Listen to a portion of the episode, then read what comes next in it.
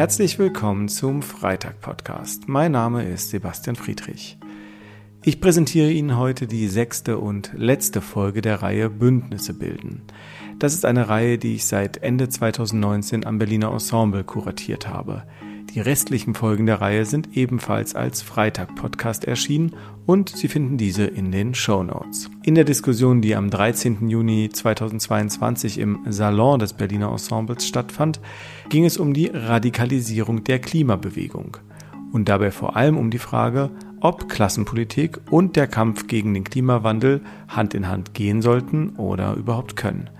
Meine Gäste waren Laura Meschede und Tacho Müller. Ich wünsche Ihnen viel Spaß mit dem Gespräch. Herzlich willkommen zur Veranstaltung Radikalisierung der Klimabewegung.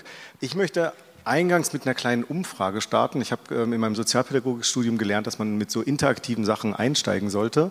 Wer glaubt denn, dass es so eine Radikalisierung der Klimabewegung geben wird? Ungefähr die Hälfte im Publikum. Jetzt die wertende Ebene. Wer fürchtet eine Radikalisierung der Klimabewegung? Doch, zwei, gut. Und ähm, wer würde eine Radikalisierung der Klimabewegung befürworten? Okay, hier sind die Mehrheitsverhältnisse relativ klar. Die meisten, die sich gemeldet haben, würden eine Radikalisierung der Klimabewegung befürworten. Es gibt aber auch ähm, Befürchtungen.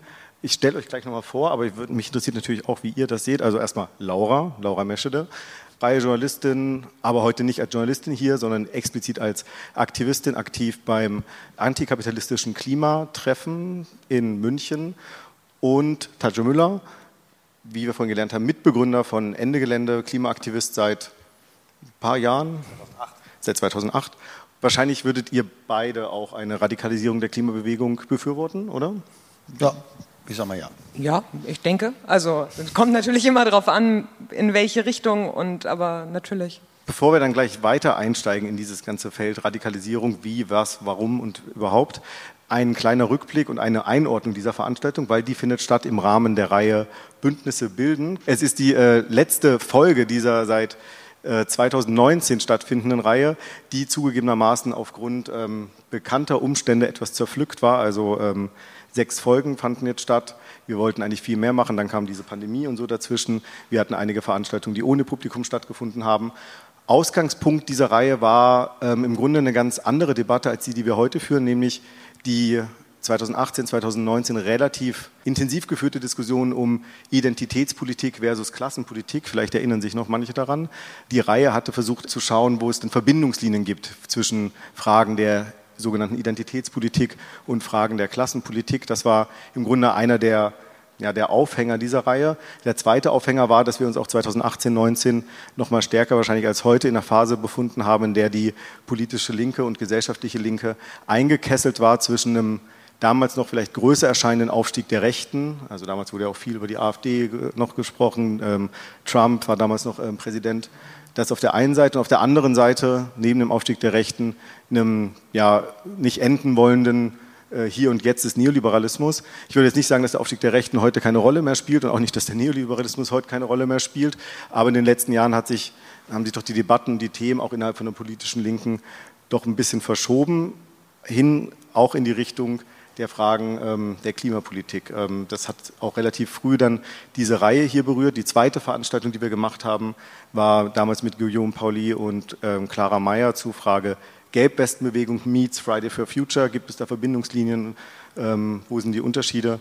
Eine Diskussion, die ja auch nachzuhören ist als Podcast beim Freitag und äh, auch damals hier eigentlich relativ intensiv geführt wurde. Wir wollten das immer wieder fortsetzen, auch diese Klimafrage in dieser Reihe hier weiter diskutieren, aber aufgrund schon angedeuteter Umstände ähm, kam es dann nicht mehr so richtig dazu, sodass wir jetzt aber zum Glück am Schluss auf diese Diskussion hier noch eingehen und nicht zuletzt auch aufgrund ja auch einer Diskussion, die nicht nur in dem Feuilleton stattfindet, zu einer Radikalisierung der Klimabewegung, wo Tacho ähm, auch seinen Teil dazu beigetragen hat, indem er ähm, seit Monaten eigentlich über die friedliche Sabotage spricht. Ähm, teilweise hat auch das Buzzword grüne RAF ähm, die Runde gemacht. Und gleichzeitig gibt es aber auch, und deswegen ähm, ist auch Laura hier, durchaus Ansätze im Grunde der Bündnisse, die ja dann auch, die das Thema hier auch berühren, nämlich Ansätze, Klimapolitik und auch Klassenpolitik zusammenzubringen. Und darüber wollen wir heute diskutieren, also über die Art und Weise der Radikalisierung der Klimabewegung, auch um das Zusammenspiel mögliche oder vielleicht auch nicht mögliche Zusammenspiel von Klimakämpfen und Klassenpolitik. Und ich glaube, so viel kann man verraten, wir werden hier auf dem Podium unterschiedliche Positionen dazu hören und wir werden vermutlich auch streiten. Und Streiten im produktiven, freundlichen, liebevollen, solidarisch, solidar, sagt man genau, also solidarisches Streiten ist heute auf jeden Fall angesagt und gerne auch mit Ihnen und euch dann später zusammen. Der Ablauf ist folgender: Wir werden ungefähr 45 Minuten bis eine Stunde wahrscheinlich hier so dieses Podiumsgespräch führen und dann würde ich das öffnen. Ähm, bevor wir dann aber gleich dann äh, die diese Streitfrage, Diskussionsfrage Klasse und Klima fokussieren, möchte ich eingangs schon nochmal nicht des Konsens willen, aber das Gemeinsame versuchen auszuloten, nämlich dem Punkt, an dem ihr euch jetzt ja auch einigermaßen einig wart, war, dass eine Radikalisierung der Klimabewegung, so offen formuliert, erst einmal von euch beiden befürwortet wird. Und Laura, ich würde mit dir anfangen. Also wir haben seit 2018, 2019 mit Fridays for Future diese ja, weltweite Bewegung, Klimabewegung. Wie schätzt du den Einfluss der Klimabewegung auf die herrschende Politik ein? Ja, ich würde sagen, der Einfluss war groß, aber er war halt rein ästhetischer Natur. Also die Politik sieht jetzt viel grüner aus. Ähm, sie ist aber deshalb natürlich überhaupt nicht grüner. Also die Emissionen steigen weiter, aber beispielsweise sehen sie jetzt so aus, als würden sie in Europa, als würden sie in Deutschland fallen, indem man nämlich verschiedene Mechanismen entwickelt hat, wie man sie anderen Ländern zurechnen kann. Ähm, das heißt, ästhetisch hat sich viel verändert, inhaltlich nichts. Ähm, und ja, ästhetisch reicht leider äh, zum Stoppen der Klimakrise nicht aus. Ja, vielleicht berührt es auch die Frage von Ästhetik. Ähm, auf europäischer Ebene ist von einem Green Deal, teilweise von einem Green New Deal auch in linken Kreisen die Rede. Ich beschäftige mich gerade für eine andere Recherche äh, mit Finanzinvestoren, die ähm, BlackRock beispielsweise auch seit ein paar Jahren sagen, ja, wir wollen jetzt super krass investieren in so Erneuerbare. Äh, jetzt wissen wir aktuell, ähm, dass sehr viel investiert wird in fossile äh, Energie, äh, Energie, gerade auch wieder von BlackRock. Warren Buffett hat jetzt nochmal krass äh, Milliarden ähm, in Öl reingestopft. Diese Rede vom grünen Kapitalismus, ist das aus deiner Sicht auch eine reine Ästhetik oder steckt da schon mehr dahinter? Ja, also ich würde sagen, gerade bei BlackRock zum Beispiel ist es ein ganz, also glaube ich, berührt es schon einen ganz interessanten Aspekt von Politik. BlackRock ist ja quasi rausgegangen mit auch einem offenen Brief, es muss jetzt was passieren in Richtung Klima und was da letzten Endes der Hintergrund ist, das lernt man, ich habe äh, unglücklicherweise mal eine Zeit lang Politikwissenschaft studiert und da lernt man, dass die neue Herangehensweise der Politik sei, man muss äh, Unternehmen so ein bisschen anstupsen und dann machen sie eigenständig quasi. Man sollte ihnen nichts vorgeben, nichts verbieten, sondern man sagt besser, gebt euch doch eigene Richtlinien. Und äh, wenn BlackRock sagt, wir wollen jetzt ganz eigenständig, ganz grün investieren, dann kann die Politik sagen, seht her, schaut, wir müssen überhaupt nichts tun. Ähm, wir, wir wollen grün, die wollen grün, es ist alles wunderbar. Ähm, de facto ist es natürlich nicht so. Also ich glaube, 85 Milliarden Euro hat BlackRock aktuell in fossilen Energien investiert. Ähm, da geht es überhaupt sowieso nur um Kohle und davon sind dann, ich glaube, 17 Prozent der, Kohle, der Kohleförderer überhaupt betroffen. Also das ist natürlich totaler Quatsch. Wäre es denn denkbar, dass BlackRock oder andere Finanzinvestoren sagen, okay, wir scheißen wirklich auf Fossile? Ich meine, wir werden dann am Schluss auch draufgehen, haben wir auch keinen Bock drauf. Also gibt es nicht eine gewisse Rationalität auch für sowas wie ein grünes Wachstum oder für einen grünen Kapitalismus?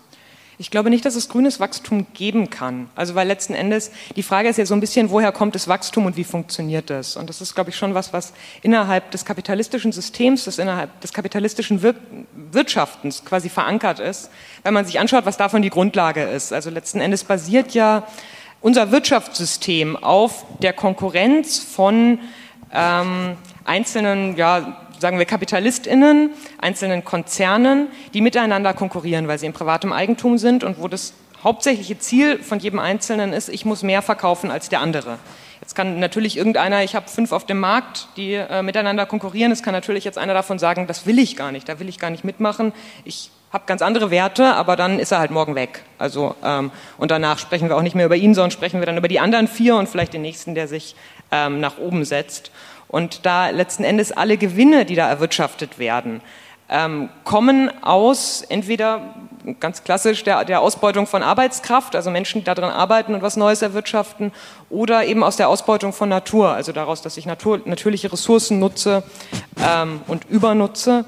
Dementsprechend können diese ganzen Profite, die dieses Wachstum ja letzten Endes ausmachen, ähm, nicht weitergehen, wenn ich nicht dann intensiver weiter die Natur ausbeute. Also ein ganz klassisches Beispiel für so grünen Kapitalismus ist ja ähm, die Automobilindustrie, wo gesagt wird, auch selbst von Teilen der Klimabewegung ja vertreten wird, wir machen es jetzt einfach so, wir stellen ab jetzt ähm, E-Autos her. Und das ist dann total gut, weil die stoßen ja ganz wenig Emissionen aus und so, aber in Wirklichkeit sind E-Autos keineswegs umweltfreundlich. Ähm, zum einen schon nicht von der Herstellung her, also Lithium, alle möglichen Rohstoffe, die dafür gebraucht werden, und zum anderen auch dass man sie erfahren lassen muss, das heißt die enorme Menge an Flächenversiegelung, die dafür weitergeht. Das heißt, es ist alles überhaupt nicht umweltfreundlich. Und der Witz ist, es wird ja immer mehr, weil jeder einzelne Autokonzern immer mehr Autos verkaufen muss. Wenn ich nicht nächstes Jahr mehr Autos verkaufe als dieses Jahr, dann bin ich auf dem absteigenden Ast. Und wenn ich irgendwann aufhöre, mehr zu verkaufen als davor, dann breche ich insgesamt zusammen und wir haben Krise und da hat auch kein Mensch was davon, ähm, wie wir wissen. Das ist äh, auch eine unerfreuliche Situation. Ähm, und wenn ich immer mehr und mehr und mehr Autos herstelle, dann wird es natürlich nicht umweltfreundlicher, sondern es wird immer umweltschädlicher. Das heißt, dieses Prinzip des permanenten Wachstums, was in der Konkurrenz der verschiedenen Kapitalisten angelegt ist, ist absolut unvereinbar mit äh, sozusagen einer lang, auf lange Sicht einer bewohnbaren Erde. Plus vielleicht noch ein Satz, wir haben ja auch nicht nur die Klimakrise, sondern auch die Biodiversitätskrise, die ähm, ebenfalls damit zusammenhängt und die dadurch noch massiv verschärft wird. Herr Tatsche, du beobachtest ja die ähm, und bist ein Teil davon, die Klimabewegung äh, seit äh, 2008, hast du gerade gesagt. Ähm, wenn wir jetzt mal an so Fridays for Future die letzten Jahre denken, ähm, da gibt es ja durchaus auch einen Strang da drin, die genau sowas, ähm, also so ein grünes Wachstum, grünen Kapitalismus äh, befürworten, die große Hoffnung auch in die, äh, in die sogenannte Fortschrittsregierung jetzt setzen. Wie stehst du zu dieser, also nicht zum grünen Wachstum, da habe ich glaube ich eine, äh, ungefähr eine Ahnung, wie du dazu stehst, aber wie stehst du zu dieser Blickrichtung von Teilen zumindest dieser ähm, neuen, jungen Klimabewegung in Richtung von so einem grünen Kapitalismus? Ich glaube, es gibt zwei Phasen der Klimabewegung, über die wir reden müssen. Also einmal gibt es so eine, die linksradikal angeführte Phase der Klimabewegung, die taucht taucht, wird sichtbar 2015 mit der ersten erfolgreichen Ende-Gelände-Aktion. Ähm, dann hat man dieses Zusammenspiel von Ende Gelände und Hambis, also erfolgreichste ungehorsame Kampagne in Europa seit Jahren einerseits und die tatsächlich materielle Verteidigung eines besetzten Ortes gegen Staat und Kapital. Also in NRW kann man RWE und NRW kaum unterscheiden. Das ist der fossile Staat. Und wenn sich dieses Konglomerat mal entscheidet, was zu Ratzen, wo Aktivistinnen drin sitzen, dann passiert das normalerweise. Und ähm, dass da ein paar zu Beginn echt krustige Anarchisten und Anarchistinnen es geschafft haben, am Ende 50.000 Leute bei einer Soli-Demo für ein Hambi zu haben, wo es diese herzzerreißenden Momente gab, als eine ähm, Oma ihrer Enkelin erzählte, wie man doch ein kleines Stückchen in die Barrikade stecken sollte, damit es produktiv ist. Ähm, das, also das war die, diese sagen, heroische Phase der linksradikal geführten Klimabewegung. Und die wurde dann in der Kohlekommission besiegt von, von Team Kohle, angeführt von der IGBC. Und dann taucht Fridays for Future auf, auch in dem Raum, den wir da geschaffen hatten, und entwickelt eine unglaubliche gesellschaftliche Zugkraft und Mobilisierungsfähigkeit. Also wir erinnern uns vielleicht 20.09.2019, 1,4 Millionen Leute auf der Straße, größte Demo der BRD-Geschichte. Es gab eben nicht nur Fridays for Future, es gab äh, Bauarbeiter for Future, Psychologists for Future, äh, Pädagoginnen for Future. Mein Ehemann und ich haben die Faggots for Future gegründet. Also es war nicht nur die Tatsache, dass da dieser jugendliche Appell war, denn es ist als, sich als generationeller Akteur konstituierender, äh, also in Fridays for Future wurde die junge Generation, die ja viel stärker von der Klimakrise betroffen sein wird als ältere, quasi von der Generation an sich zu einer Generation für sich, nahm sich selbst als, als, als bewusster Akteur wahr. Und da hatte ich sehr, sehr große Hoffnung in Fridays gesetzt. Was dann passierte, ist aber, dass ich sozusagen die, die, die, die, das Deutschsein und das Bürgertumsein von Fridays for Future durchgesetzt hat in der Konstitution des politischen Akteurs Fridays for Future. Das im Grunde eine Art Burgfrieden mit dem System geschlossen wurde. Und dann entscheidet sich auch Greta, Luisa Neubauer durchaus von Greta Thunberg, die im besten Sinne des Wortes eine äh, Prophet of Doom war. Ähm, ich meine, das ist wirklich sehr positiv, denn sie hat genau die Wahrheit gesagt. Währenddessen die Bundesorga von Fridays for Future um Luisa Neubauer gesagt hat, okay, wir machen das im Grunde klassisch reformistisch, alles muss sich ändern, damit sich nichts ändern muss. Und da kommen wir zurück zur Frage des grünen Wachstums. Die ist ja im Grunde nur eine, ist im Grunde eine Chimäre. Das ist eigentlich eine Illusion, ne, dass es unendliches Wachstum auf einem endlichen Planeten geben kann, ist totaler Quatsch, wissen wir alle. Aber Fridays for Future hat sich dann irgendwann, weil auch klar wurde, dass der Bruch mit dem System, in dem sie leben, so stark, so hart sein müsste, dass es auch auf einer individuellen psychologischen Ebene kaum machbar war, haben sie im Grunde ständig gesagt, wir erwarten einfach von den Powers that be, von den existierenden Strukturen, dass sie jetzt einfach alles völlig anders machen, aufgrund einfach unserer freundlichen Appelle und der steigenden Anzahl von Leuten. Das ist eine Theory of Change, die kann man erstmal artikulieren, aber die ist einfach krachend gescheitert. Am selben Tag, am 20.09.2019, als die größte Demo der BRD-Geschichte für radikalen Klimaschutz auf der Straße war, hat die Bundesregierung ihr Klimapäckchen vorgelegt, was ein wirklicher Tritt in die Fresse von Fridays for Future. Wirklich, während die Fridays Leadership auf der Bühne stand bei der Demo, hat die Bundesregierung das Klimapäckchen verkündet. Und damit zeigte sich, dass das Ansammeln von Leuten und das Verändern von gesellschaftlichen Mehrheitsmeinungen, also ich meine, sogar 50 Prozent der AfD-Wählerinnen waren für einen früheren Kohleausstieg. Ich will mich jetzt nicht mit denen gemeinsam machen, aber die Gesellschaft war für mehr Klimaschutz. Aber es passierte nicht. Und deswegen ist diese Hoffnung in dieses grüne Wachstum, das du ja schon als, als, als unmöglicher dargestellt hast, die ist eigentlich Teil von Verdrängungsmechanismen, die ich jetzt mittlerweile auch in der Klimabewegung sehe, wo wir sagen, wir schaffen es nicht, unser Ziel zu erreichen, also müssen wir uns genau wie alle anderen in irgendwelche Illusionen, irgendwelche, irgendwie Magical Thinking retten.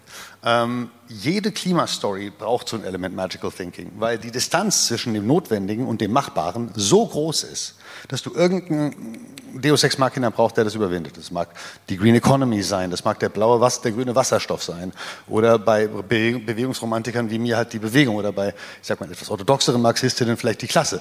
Aber leider hat sich Fridays for Future halt auf diese Idee eingeschossen, dass eine objektiv unmögliche Strategie genau das ist, was uns da retten kann. Und das ist etwas, was ich sehr bedauere, weil Fridays for Future ist wie eine, ist der 800-Pound Gorilla in der Geschichte. Where does, a, where does an 800-Pound Gorilla sit? Wherever it wants. Also die sind der große Akteur. Nur mit dem können wir die ausreichenden Leute mobilisieren, um die Veränderungen durchzukämpfen, die für die Selbsttransformation einer Gesellschaft möglich, nötig wären. Jetzt redest du seit ein paar Monaten ähm, auch in Interviews und so weiter von einer ähm, möglichen Radikalisierung der Klimabewegung. Siehst du da schon also konkrete Ansätze oder ist es ein Wunschtraum, den du ähm, in die Feuilletons reinsprichst? Willst du einen Booster ne, setzen? Ne gut, also, also ich, ich ähm, also erstmal ist es schon noch der Versuch, ein klein bisschen die, die Bewegung quasi anzutreiben. Also einen Diskurs zu schaffen, in die, einen Raum zu schaffen, in den die Bewegung, sozusagen einen Raum zu öffnen, in den die Bewegung dann auch reingehen kann, einen diskursiven Schild zu schaffen. Aber eigentlich war die Idee folgende. Die Klimakrise eskaliert die ganze Zeit. Unsere Aktionen, und ob das jetzt ungehorsame und Radikalaktionen waren oder Demos, haben alle nicht den notwendigen Effekt erzielt. Und das wird bedeuten, dass es etwas radikalere Aktionen geben. Das sehen wir schon letzten Generation. Die haben jetzt nicht sabotiert, aber die, sind, die stören ganz anders den Alltag von Menschen als eine tagesymbolische Tagebaublockade von Ende Gelände. Das wird, glaube ich, dann zu einer immer schärferen gesellschaftlichen Gegenreaktion führen. Da müssen wir nachher diese These von der Verdrängungsgesellschaft reden, weil die Gesellschaft will einfach nicht hören, dass die Klimakrise nicht gelöst wird. Die imaginiert sich, die erzählt sich ja ständig den Bullshit, dass es irgendwie vorangeht.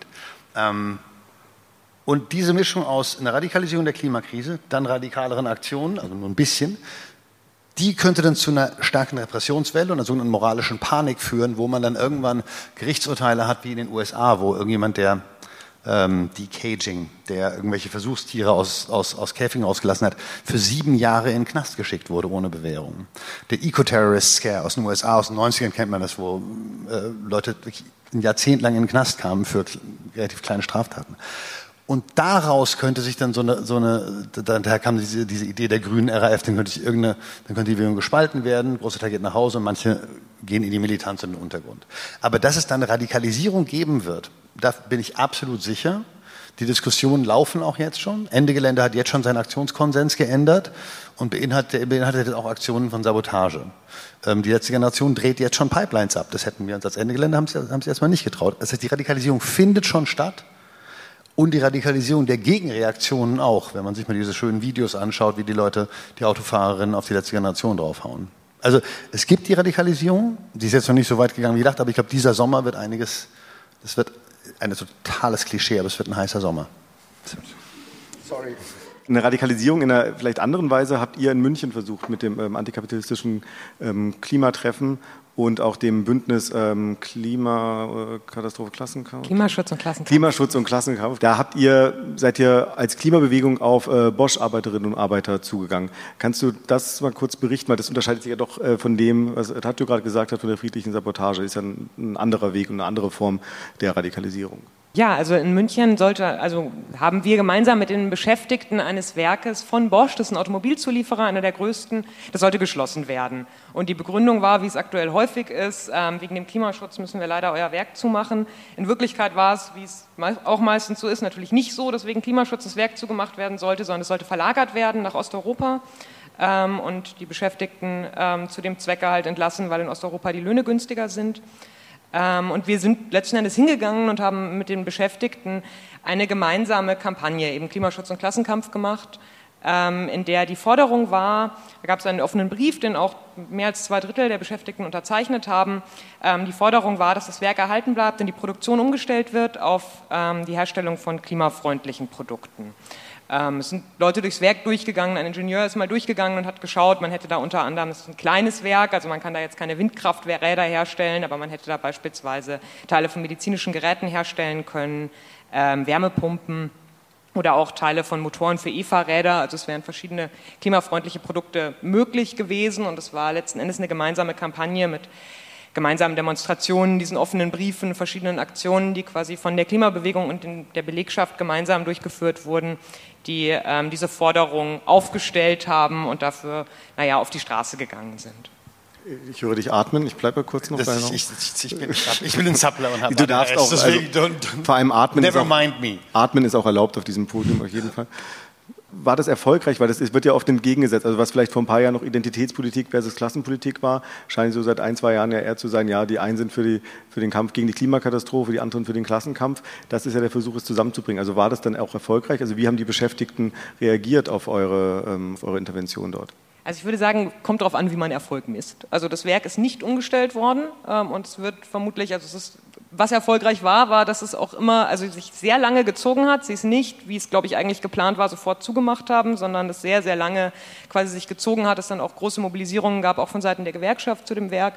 Ähm, aber äh, das, also, dass es umgestellt wird, sagen wir mal, damit rechnen wir nicht. Ähm, dass Bosch jetzt sagt, okay, stimmt, dann stellen wir da jetzt was Klimafreundliches her. In dem Sinne kein Erfolg. Wo es ein Erfolg war, war, dass es für uns zentral war, zu zeigen, ähm, diese Lüge von Entlassungen für den Klimaschutz ist Bullshit und ähm, die Interessen von Beschäftigten, die Interessen der arbeitenden Menschen letzten Endes auch in den Werken, in denen ähm, beispielsweise Autos hergestellt werden und die der Klimabewegung stehen keineswegs entgegen, sondern können eben können auch sehr gut zusammenpassen. Und das war was, was man da schon sehr stark auch gesehen hat. Also wir standen dann da ein paar Wochen fast jeden Morgen vorm Werk ähm, und haben mit den Leuten gequatscht ähm, im Rahmen von der Kampagne. Und es war echt so, dass alle haben sofort gesagt, klimafreundlich, klar. Also viel lieber stellen wir hier was Klimafreundliches her, wissen wir auch alle, Klimakrise finden wir jetzt auch alle nicht so wahnsinnig super.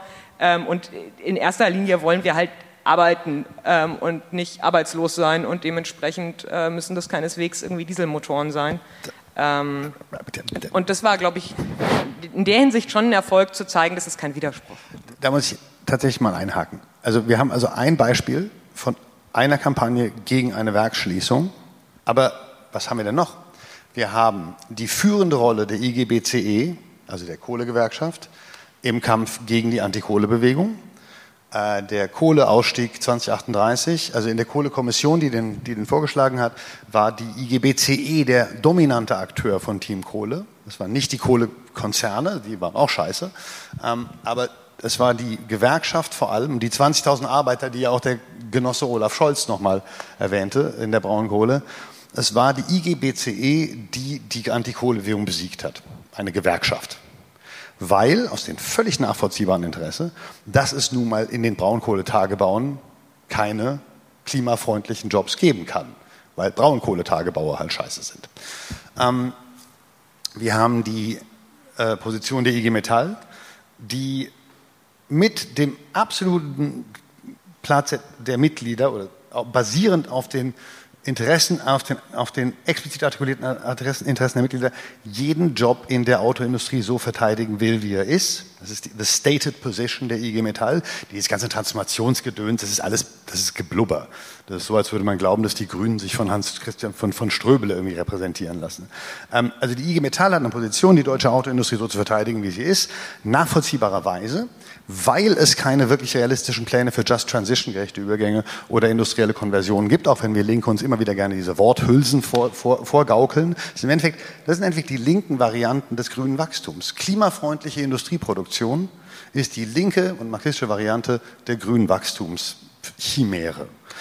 Die gibt es nämlich nicht. Es gibt global, ich habe das bei der RLS ein paar Jahre recherchiert, es gibt keine ökologisch gerechten Übergänge, definiert als solche, die ökologisch effektiv sind in einem großen industriellen Sektor. Die gibt es bei einzelnen Firmen, aber es gibt kein Beispiel, global gesprochen, wo ein großer, dreckiger industrieller Sektor, die sind in so einer industriellen Monokulturen da, ähm, und saugen auch wie äh, landwirtschaftliche Monokulturen einfach alles aus der Gesellschaft und dem Boden raus, dann, dann kann da erstmal danach nichts Neues, Produktives entstehen. Jede alte Industrieregion, Nordspanien, Nordengland, Rust Belt etc., Ruhrpott, wird zum Armenhaus des Landes, in dem er ist, wenn erstmal die Industrie runter, wenn die Industrie runtergefahren wird.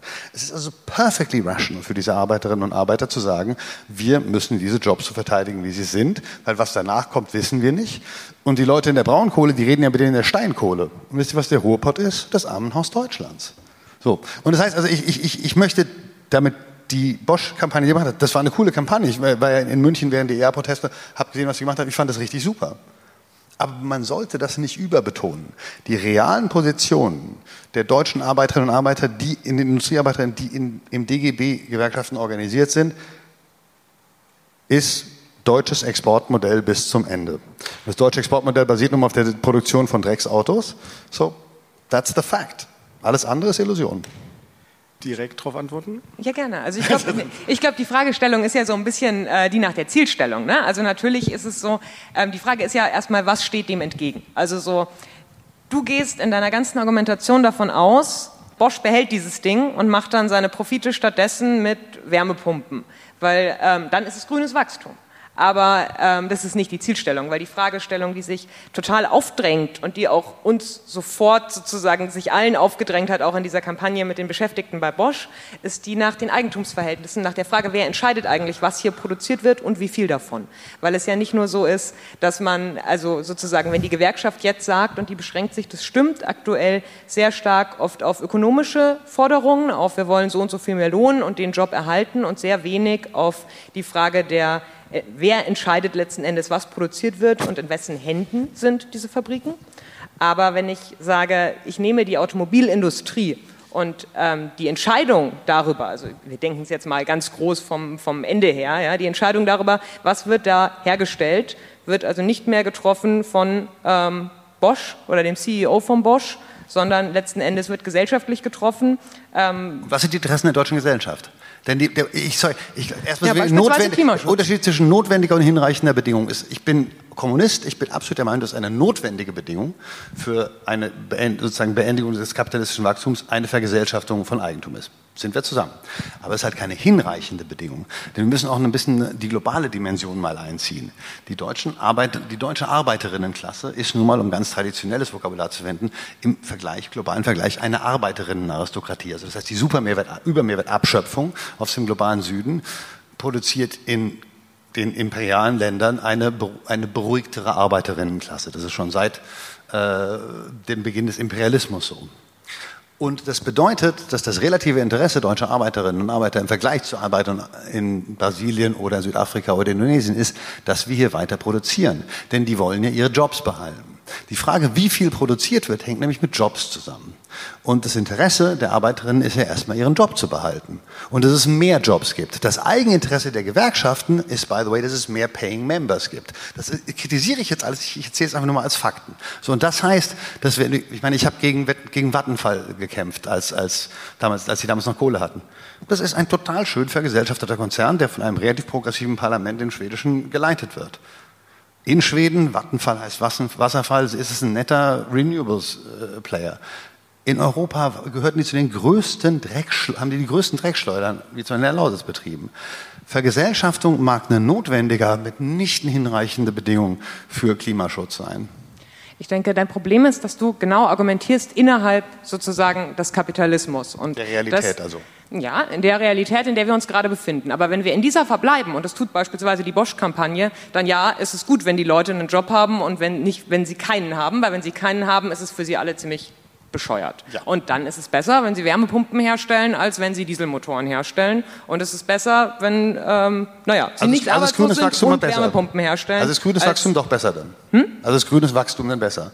Weil im Grunde ist die nee, Wärmepumpe ist nur die sozialistische Variante. Nee, nee, wenn ich, wenn ich, wenn ich innerhalb dieser, sozusagen innerhalb der aktuellen Realität bleibe, dann ist es besser, dieses Werk stellt Wärmepumpen her, als es stellt Dieselmotoren her. Gleichzeitig ist aber die Frage der Organisierung der ähm, organisierten Arbeiterinnen in Deutschland, was ja auch nicht nur Industriearbeiterinnen sind, by the way, und definitiv nicht nur supergestellte Arbeiteraristokraten. Also man muss sich anschauen, in den ganzen großen Werken sind fast 30 Prozent der Leute Leiharbeiter, die haben einen echt ganz schön beschissene Arbeitsbedingungen. Da würde ich jetzt nicht von Arbeiteraristokratie sprechen. Ähm, diese, diese Leute zu organisieren, ist meiner Meinung nach strategisch zentral, weil es eben die Frage der Vergesellschaftung notwendigerweise gehen muss über das Kampfmittel des Streiks, weil letzten Endes man nur darüber überhaupt erst die Macht entfalten kann und die Durchschlagskraft, und das ist was, was wir historisch überall sehen, um äh, tatsächlich Eigentumsverhältnisse in Frage zu stellen. Und wiederum die Eigentumsverhältnisse in Frage zu stellen, ist, glaube ich, für die Überwindung des herrschenden Systems, damit seiner Wachstumslogik, eine absolut notwendige Bedingung. Würdest du sagen, dass das, das, das eine notwendige Bedingung ist, ganz klar. Aber also du hattest gute Erfahrungen mit den Bosch-Arbeiterinnen. Weißt du, was meine Erfahrung mit den Kohlearbeiterinnen war in der Lausitz? Mit den Kohlearbeitern in der Lausitz. 2016 wurde eine Endegeländeblockade von einem Mob aus Anwohnern, Nazis und IGBCE-Kollegen angegriffen. Ein paar Monate später, also mit Böllern und Leute wurden von der Straße abgedrängt und ähm, also horrible stuff.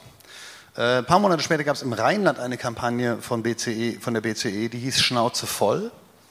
Ähm, und die wurde, da ging es gegen die Klimacamps und die wurde von der BCE-Führung erst dann abgeblasen, als es wahrscheinlich wurde, dass es einen organisierten Angriff auf das Klimacamp geben könnte.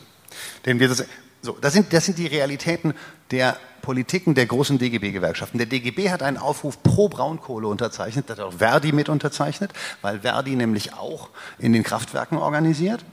Und nur die, nur die GEW hat den nicht mit unterschrieben. Ich will jetzt nicht sagen, dass alle Arbeiterinnen und Arbeiter in Deutschland ähm, so wohlhabend sind wie ein VW-Bandarbeiter, denn die verdienen ja wirklich recht gut. Aber im globalen Maßstab müssen wir immer noch verstehen, dass das tatsächlich eine Arbeiterinnen und ist. Auch der Wohlfahrtsstaat Deutschlands wird ja aus den Superprofiten, die aus dem Süden abgeschöpft sind, mit, mitfinanziert. Wir haben also in Deutschland ein relatives Interesse daran, diese Zerstörung weiter fortzusetzen. Und da ist Vergesellschaftung maximal eine notwendige Bedingung, aber die hinreichende fehlt mir da halt noch. Was ist das Interesse der Leute in Deutschland daran, Klimaschutz durchzusetzen. Ich sehe nicht, dass das passiert und auch nicht bei den Arbeiterinnen und Arbeitern. Aber Tatscho, ähm, also wir sind ja hier, glaube ich, jetzt auf einer Ebene im Grunde sowas wie Revolutionstheorie. Also während äh, Laura ja sagt, eine Vergesellschaft, Vergesellschaftung über äh, auch Organisierung der Massen, die das wollen, sagst du Arbeiteraristokratie. Hier gibt es gar kein Interesse daran. Dann frage ich mich, mit wem möchtest du dann eigentlich hier ähm, die Veränderung bewirken? Generationelle Akteure. Also erstmal so, materielles Interesse wird nicht, also man, die meisten Menschen konstruieren ihr materielles Interesse nicht wie sieht es jetzt aus und wie könnte es in irgendeiner kommunistischen Zukunft aussehen, sondern wie sieht es jetzt hier aus im Vergleich zu wie sieht es woanders aus. Das ist mir irgendwann in der Euro-Krise damals klar geworden, als die deutschen Arbeiterinnen und Arbeiter relativ zufrieden waren mit, damit, wie das gemanagt wurde, weil hier war es ja nicht so schlimm wie in Griechenland. Das bestätigt auch weitere soziologische Studien, eben diese Konstruktion des relativen Interesses. Also, es gibt wir, wir sprachen davon, diese Mobilisierungsobergrenze bei Klimaprotesten, äh, die waren vor Fridays for Future lächerlich klein angesichts der, der, der, der, der Größe der Herausforderung. Mein Verständnis war irgendwann, okay, im globalen Norden wird es nie eine gesellschaftliche Mehrheit für Klimaschutz geben, weil das materielle Interesse der Leute der absoluten Mehrheit der deutschen Bevölkerung daran besteht, dass diese ökonomische Struktur so weiterläuft. Denn in ihr geht es den Leuten in Deutschland relativ gut. Und mein Vergleich dazu ist halt nicht der Leiharbeiter in, in, in, in Wolfsburg, sondern die Campesina in Bolivien. So. Und als er aber ein generationeller Akteur aufdachte, dachte, dachte, dachte ich mir, oh, that could be interesting. Weil die junge Generation hat natürlich ein relatives Interesse an Klimaschutz im Vergleich zu den älteren Generationen. Das ist ein massenfähiger Akteur. Deswegen bin ich so frustriert von der, von der Realität von Fridays, weil die es eben nicht geschafft haben, sich als generationellen Akteur wirklich zu konstituieren, wo sie gesagt haben, hey, fuck you up there, also up there im Sinne von auch in der Age-Hierarchy, ähm, wir setzen es jetzt mal so um, dass unsere Lebenschancen und die unserer anderen generationellen Genossinnen in anderen Teilen der Welt ähm, wieder sagen, auf, auf, in den Fokus kommen. Ähm, aber das ist halt nicht wirklich passiert. Aber darin liegt eigentlich die Hoffnung, in der Konstitution als generationellen Akteurs. Jetzt fragt man Generationen, warum ist es relevant? Wir Linke haben es Generationen gar nicht so oft angeschaut, aber 68 war ganz starke generationelle Revolution in ganz vielen Ländern. Wenn man sich die progressiven Bewegungen der letzten Jahre anschaut, in verschiedenen Ländern, äh, in Chile, die Generación Sin Miedo, das waren die, die Leute, die jung, zu jung waren, nicht, nicht, mehr daran erinnern zu können, dass ihre Eltern aus, aus Helikoptern rausgeworfen wurden. In Nigeria, NSARS, das waren junge Leute. In Hongkong war das die äh, Generation, die jetzt schon, äh, die noch jung genug ist, um dann irgendwann unter der äh, Fuchtel der chinesischen kommunistischen Partei zu leben. Ganz viele progressive Proteste around the world der letzten Jahre wurden von, jungen Generation, von der jungen Generation angeführt. Und ich glaube, wir schauen da als Marxistinnen und Linke viel zu wenig drauf.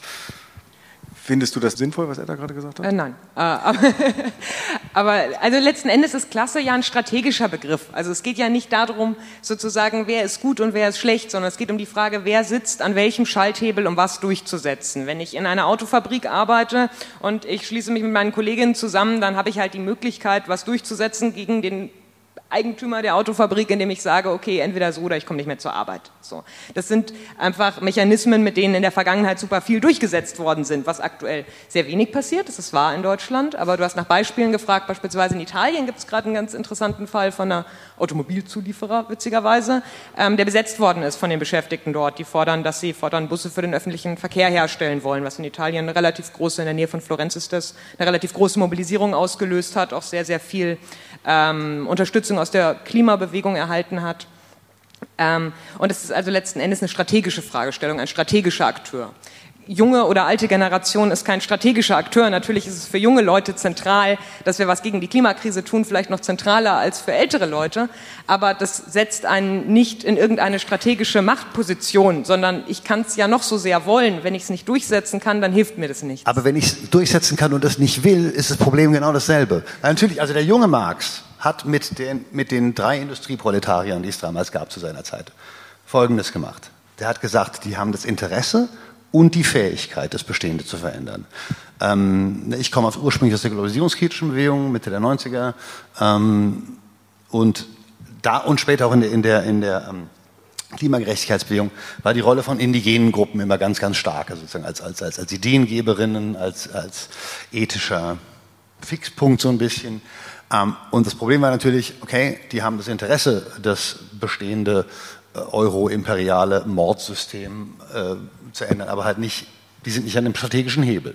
Und sure, die deutschen Arbeiterinnen und Arbeiter haben die strategische Fähigkeit, den deutschen Exportkapitalismus lahmzulegen. But why the fuck would they? Die haben überhaupt nicht das Interesse daran. Das heißt also, Moment, der Kapitalismus kann an verschiedenen Punkten dicht gemacht werden. Die Arbeiterinnen und Arbeiter können das am Produktionsort tun. Was haben denn die Piqueteros in den 90er Jahren in Argentinien gemacht? Die haben sich auf die Straßen gesetzt und haben den argentinischen Kapitalismus so unter Druck gesetzt, dass alle ihre Forderungen erstmal umgesetzt wurden. Das heißt, der Kapitalismus kann auch von nicht klassenbasierten Akteuren ähm, lahmgelegt werden, weil er nämlich nicht nur Produktionsorte hat, sondern auch zum Beispiel Infrastruktur und Logistik und Straßen und Flughäfen und so weiter und so fort.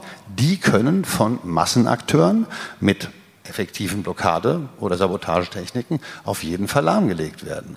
Das heißt also, diese Knotenpunkte, von denen du redest, ich meine,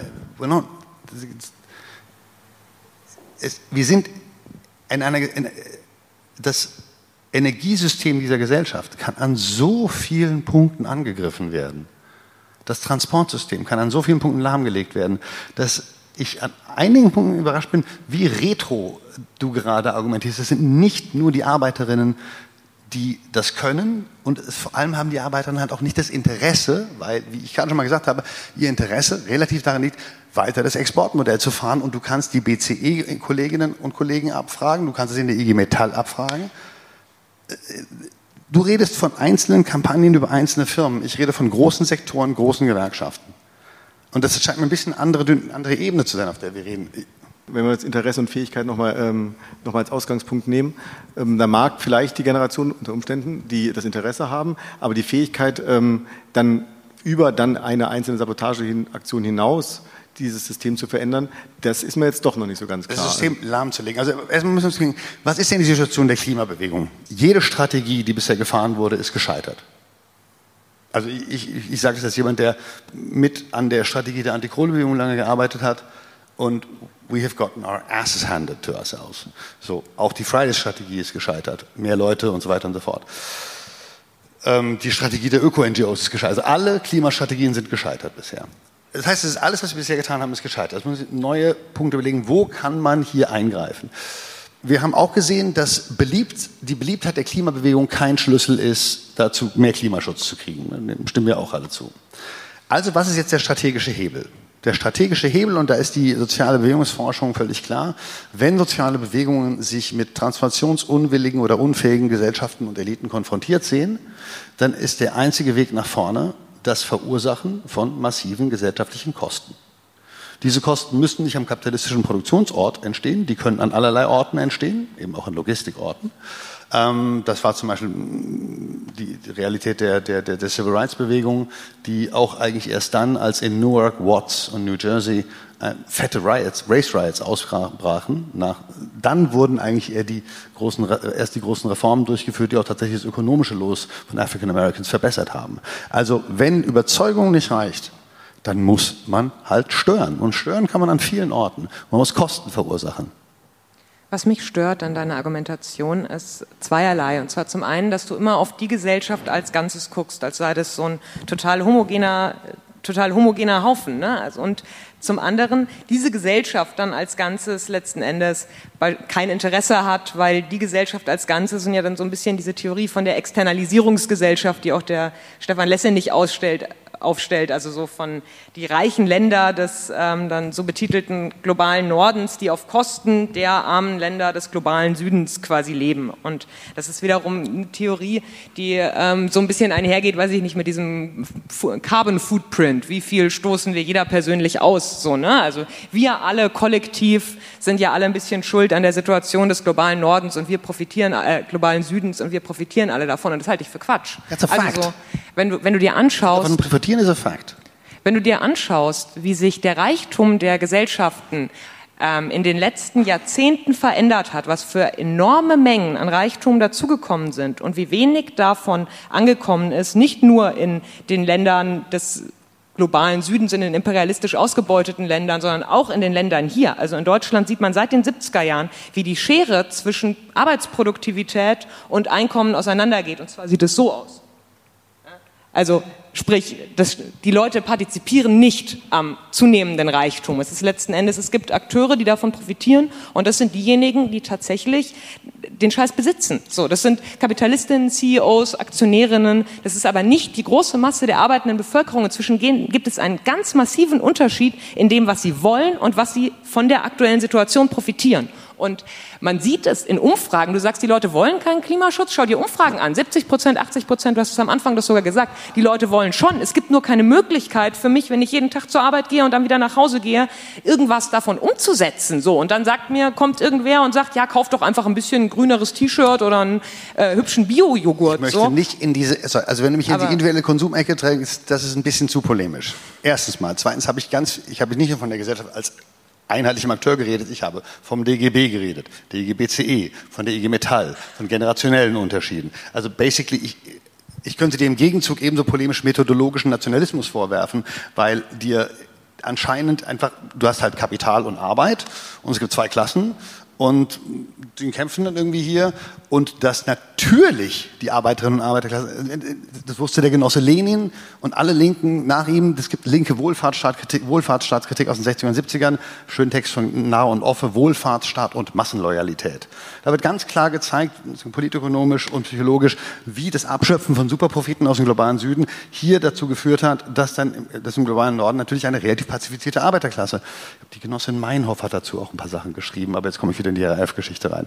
Aber basically, ich unterstelle überhaupt nicht, dass es hier keine Armut in Deutschland gibt. Und ich erzähle auch gar keinen Quatsch von Carbon Footprints and do not put me in that corner. Sondern ich sage, dass wenn wir uns das, wenn wir Einkommen und Besitz der meisten Menschen in Deutschland uns anschauen, und da rede ich von 90, 95 Prozent, dann ist das über dem Niveau, das in einem globalen gerechten, in einer, in einer global gerecht verteilten, in einer global gerecht verteilten Welt, in einer Welt, in der es eine gerechte Verteilung gäbe, die nicht die, äh, das Klima zerstört, möglich wäre. Das heißt also, dass eine Umverteilung stattfinden müsste von massiven Geldmengen, die nicht nur die obersten 10 Prozent in Deutschland betreffen würde. Und diese Umfragen, ob Leute Klimaschutz wollen, klar wollen Leute Klimaschutz, sie wollen auch Ice Cream, ein Good TV und alles andere. Aber wenn du fragst, hättest du gerne Klimaschutz und wenn du dafür deinen Job aufgeben müsstest, was natürlich in der Autoindustrie für die meisten Leute stimmen würde, dann sagen die alle natürlich nein. Ja, und wenn du sie fragst und wenn du stattdessen irgendwas Sinnvolles herstellen würdest, dann sagen sie ja. Die deutsche Autoindustrie hat, wie du selbst gesagt, ein, total über, ein totales Überproduktionsproblem. Also in einem, Entschuldigung, in einem YouTube-Link, den wir geschaut haben, nicht in, diese, äh, den ich nicht in dieser Debatte. Aber du hast eine Überproduktion von deutschen Autos, klar. Das bedeutet auch Überbeschäftigung. Weil Überproduktion bedeutet ja, dass mehr Leute dann da arbeiten es gibt nicht nur eine Intensivierung der Arbeitszeit, sondern es gibt auch mehr Jobs. Je mehr Autos produziert werden, desto mehr Jobs, ceteris paribus. Die Leute in der Autoindustrie wollen da weiterarbeiten. Die deutschen Autojobs sind nämlich im Schnitt relativ gut bezahlt. Ich weiß, es gibt diese Leih, ich weiß, es gibt Kernbelegschaft und Leiharbeit. Aber lass uns doch bitte nicht aus den Augen verlieren, dass die meisten Menschen in Deutschland sehr viel besser leben, materiell gesprochen, als es in einer Welt, in der Reichtum und so weiter gerecht verteilt wird und auch die Chance, die Umwelt zu zerstören. And that mean, das bedeutet ganz klar, dass es im materiellen Interesse der Leute hier ist, keinen radikalen Klimaschutz durchzusetzen. Gerade zu einer Autobahnblockade von, von der letzten Generation sagt jemand, der im RBB interviewt wurde, ja, die sollten doch auf dem Flughafen Tegel irgendwie demonstrieren, da wo sie niemanden stören. Und das ist der Klimaschutz, den Deutschland will. Klimaschutz, der niemanden stört. Jetzt ist es aber ja so, dass es zum Glück gar kein Naturgesetz ist, dass man zehn Stunden am Tag arbeiten muss und damit immer weiter produzieren. Und das ist letzten Endes der Punkt, den jeder einzelne Mensch daran zu gewinnen hätte, wenn man eine sinnvolle Verteilung der Produktion weltweit machen würde, dass die Leute nicht zehn Stunden am Tag arbeiten und danach noch einkaufen, abwaschen und äh, irgendwie das Klo putzen müssen und danach ins Bett fallen, sondern man tatsächlich die Ressourcen, die wir haben, also ich meine, wir produzieren beispielsweise aktuell Essen, das zwölf Milliarden Menschen satt machen könnte. Wir sind sieben Milliarden. Trotzdem gibt es auch in Deutschland Menschen, die hungern oder die nicht genug zu essen haben. Ja? Wenn man tatsächlich anfangen würde, gerecht zu verteilen, jetzt wird es natürlich ein bisschen utopistisch und das, die Fragestellung, ob wir daran sozusagen so aufhängen wollen, aber ähm, wenn man anfangen würde, gerecht zu verteilen, auch im gesamt globalen Maßstab, behaupte ich, würden die meisten Leute in Deutschland und sicherlich alle Menschen ohne eigenes Vermögen in Deutschland davon auch profitieren. Aber das ist jetzt gerade zum Glück noch gar nicht so richtig die Fragestellung, weil da sind wir im Bereich des Utopismus. Die Frage ist ja erstmal die nach den nächsten Schritten. Und die nächsten Schritte sind, wir alle profitieren davon, wenn Leute sich organisieren, um kürzere Arbeitszeiten durchzusetzen. Da profitiert das Klima von, weil in der Zeit nicht so viele Autos produziert werden. Da, da profitieren die Arbeiterinnen von, also die Beschäftigten. Ich meine, Arbeiterinnen assoziieren ja viele auch nur mit Industrieproletariat, aber ganz ehrlich, 90 Prozent der Menschen in Deutschland sind ArbeiterInnen und arbeiten äh, irgendwo. Ne? Da profitieren wir alle von. Genau das Gleiche, wenn wir als Gesellschaft darüber mitentscheiden können, was wir produzieren und auf welche Art es produziert wird. Das sind alles so grundlegende Fragestellungen, wo einfach jeder was von hat und jeder einzelne einzelne Kampf in diese Richtung, den wir gewinnen, ist einer, der uns einer klimagerechten und einer sozialeren Welt näher bringt. Aber Arbeitszeitverkürzung. Tatsch hat ja schon einen Punkt, ich will noch diesen Externalisierungsgesellschaftspunkt mit reinbringen. Also wenn du sagst, äh, 12 Milliarden können genug Nahrung haben, wir sind aber 8 Milliarden, ähm, umgedreht, ähm, es können ja nicht 8 Milliarden irgendwie zwei Autos haben. Also wir könnten darüber diskutieren, wie wollen wir produzieren, aber trotzdem spielt diese Konsum, ähm, spielt der Konsum ja schon auch in dieser Gesellschaft eine Rolle. Also es geht ja nicht nur darum, dass die Leute vielleicht weniger arbeiten wollen, trotzdem wollen sie aber vielleicht äh, parallel ein, zwei Autos haben. Und das ist tatsächlich ja nicht global verallgemeinert verallgemeinerbar. Aber warum will ich dann ein Auto haben aktuell? Weil ich überhaupt gar keine andere Möglichkeit habe, in ganz vielen Regionen außer Auto zu fahren. Also jeder Mensch in Deutschland, den du fragst, wäre dafür, dieses verdammte Bahnnetz mal auszubauen und es irgendwie so bezahlbar zu machen, dass halt jeder Mensch damit fahren kann. Das ist überhaupt keine kontroverse Fragestellung. Jeder Mensch würde sagen, 100 Milliarden für die Bundeswehr, stellt euch mal vor, wir stecken das irgendwie in die Deutsche Bahn und wir hätten plötzlich so viel mehr Schienen. Es sind stattdessen seit den 90er Jahren 6000 Kilometer Schienennetz abgebaut worden. So, jeder weiß, dass das ein Quatsch ist. Und, und wenn man das hätte, dann würden auch nicht mehr so viele Leute Auto fahren. Also ist ja die Frage nicht, was ich möchte, die Leute wollen alle unbedingt ein Auto, sondern die Leute wollen ein Auto, weil das ein Symbol für Freiheit ist in vielen Regionen, weil es die Freiheit bietet, sich zu bewegen, die man sonst einfach nicht hätte. Das heißt, der Autokapitalismus hat also keine populare Basis, ist also einfach nur ein, ein, ein, eine, etwas, was wir aus der Überproduktion der Autoindustrie erfahren. Das halte ich für einfach die ideologische und materielle Einbindungskraft des deutschen Exportkapitalismus ist viel größer, als du hier sie gerade irgendwie, als, als du hier, then you give it credit for, habe ich das Gefühl. Aber die Frage ist, wo kommt sie her? Also weißt du beispielsweise, warum in den USA es so wahnsinnig viele, so wahnsinnig wenig Trambahnen gibt? Da hat in den 60er Jahren ähm, haben äh, Autokonzerne, Ölkonzerne haben systematisch das Trambahnnetz aufgekauft und abgebaut, um letzten Endes mehr Autos zu verkaufen. Das ist ein belegter Fakt. Das ist, und danach kannst du dich nicht mehr anders bewegen, du kannst dich auch nicht mehr mit der Trambahn bewegen, du brauchst ein Auto, dann ist das Auto natürlich ein Symbol für Freiheit. Und ja, dann bilden sich ganz viele Leute heraus, die sagen, es gibt nichts Geileres mehr als ein Auto. Aber die Frage, woran ich das ansetze, ist nicht, dass ich mich hinsetze und mit ihnen diskutiere, ob sie Idioten sind, weil sie jetzt dieses Auto so toll finden, sondern indem ich halt die Möglichkeit für sie schaffe, sich auch anders zu bewegen. Also ich, bin, ich, ich rede mit Georg Lukacs und äh, muss über das empirische und das äh, objektive Bewusstsein von Arbeiterinnen reden gerade. Aber ähm, ich will mal erstmal zu dem, ganz kurz zu dem Punkt Arbeitszeitverkürzung. Also die Klimabewegung versucht seit 2008 irgendwie Strategien an den Start zu bringen und die scheitern immer. Arbeitszeitverkürzung haben wir 2010, 2011 kam das auch schon aufs, aufs Programm.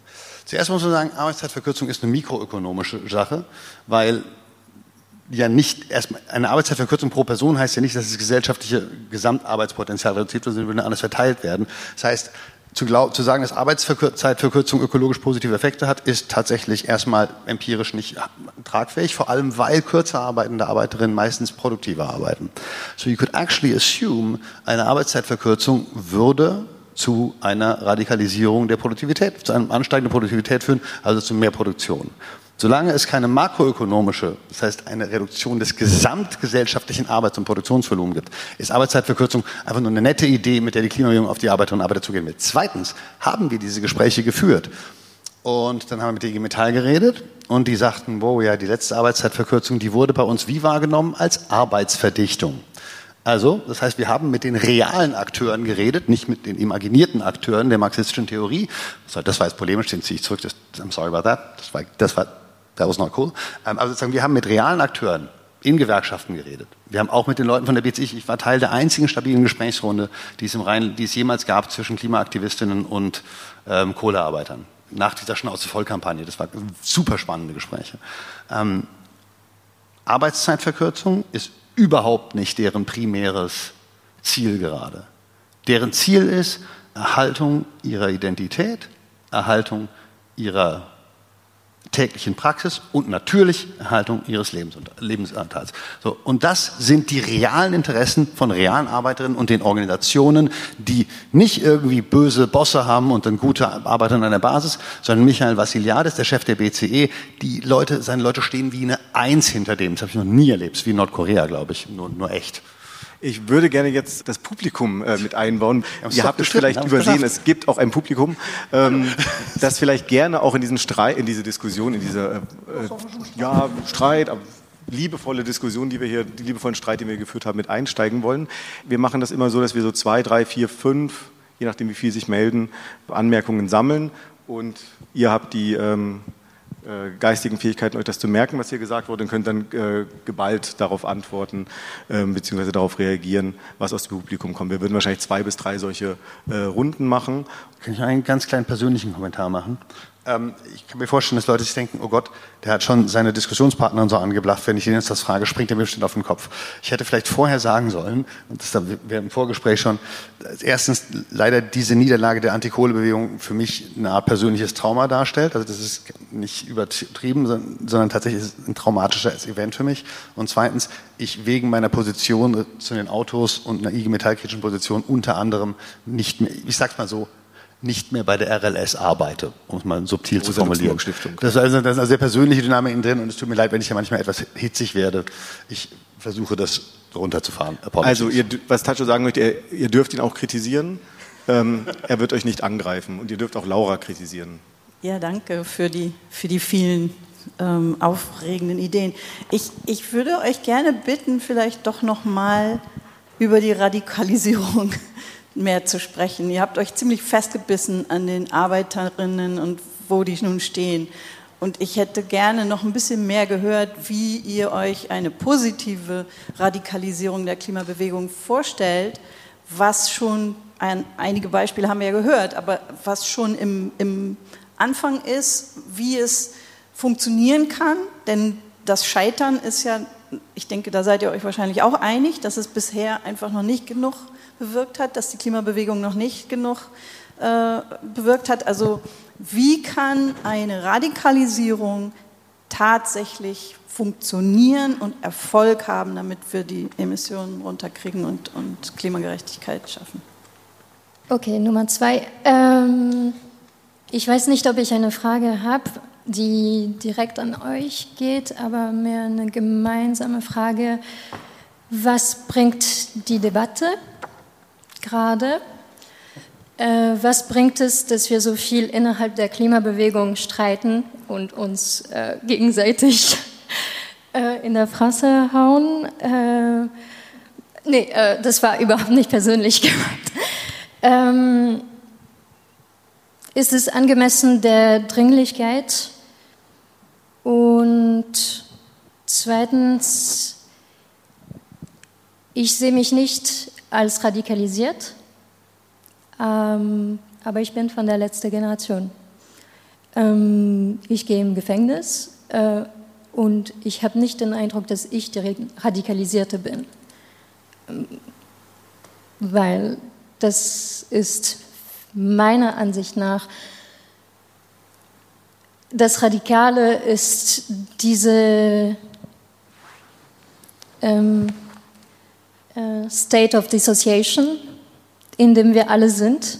Ähm, entweder die Leute, die nie äh, sich mit der Frage konfrontieren wollen, oder die Leute, die manchmal dafür kämpfen, aber um einfach ein bisschen Ruhe mit das eigene Gehirn äh, vergessen müssen. Da muss man auch dissoziieren. ähm, genau, von daher weiß ich nicht, ob das Begriff von Radikalismus, Radikalisierung hier richtig angewendet ist und die Bewegung nach vorne bringt oder nicht. Ja, dann die dritte Frage. Ich schließe mich auch Mathildes zweite Frage an. Und nochmal was ganz anderes. Ich wollte gern wissen, vielleicht kurz, was eure Meinung ist oder ob ihr überhaupt kennt, die Initiative Debt for Climate äh, Swap.